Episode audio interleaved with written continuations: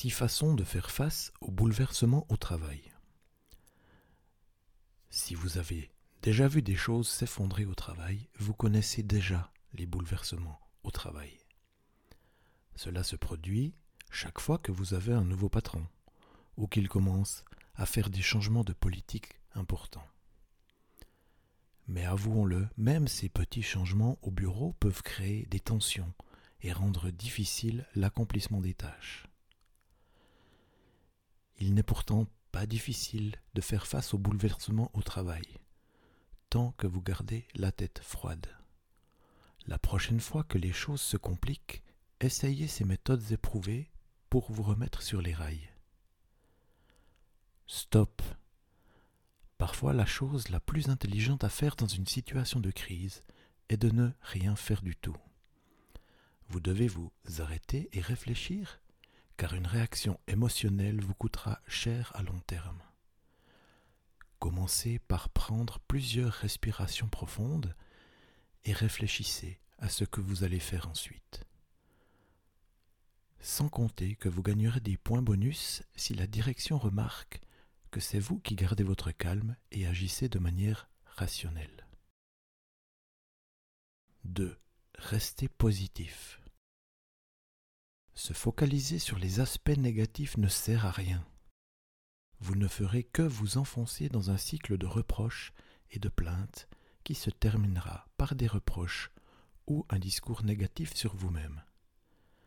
C'est le moment de sortir une attitude de Pollyanna. Le principe de Pollyanna est la tendance des personnes à se souvenir d'éléments plus agréables que ceux désagréables. Bien sûr, les choses ont mal tourné, mais si vous gardez votre optimisme, vous avez plus de chances de trouver une opportunité dans tout cela, ce qui est bien plus productif non seulement pour vous, mais aussi pour vos collègues. 3. Tirez les leçons de la situation. En parlant d'opportunité, tout bouleversement peut donner lieu à une expérience d'apprentissage si vous le laissez faire. Prenez du recul et examinez l'ensemble de la situation de manière rationnelle. Cherchez les leçons puis demandez-vous comment vous pouvez les appliquer pour éviter une situation identique la prochaine fois.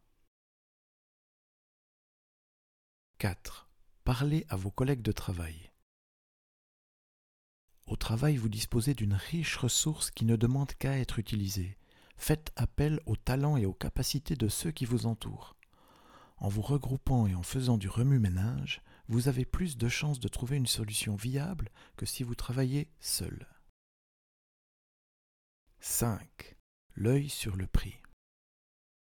Vous avez un objectif particulier en travaillant là où vous le faites. Souvenez-vous de cet objectif maintenant. Que pouvez-vous faire en ce moment qui vous remettra sur la voie de votre objectif? En quoi ce bouleversement peut-il être bénéfique à votre objectif à long terme?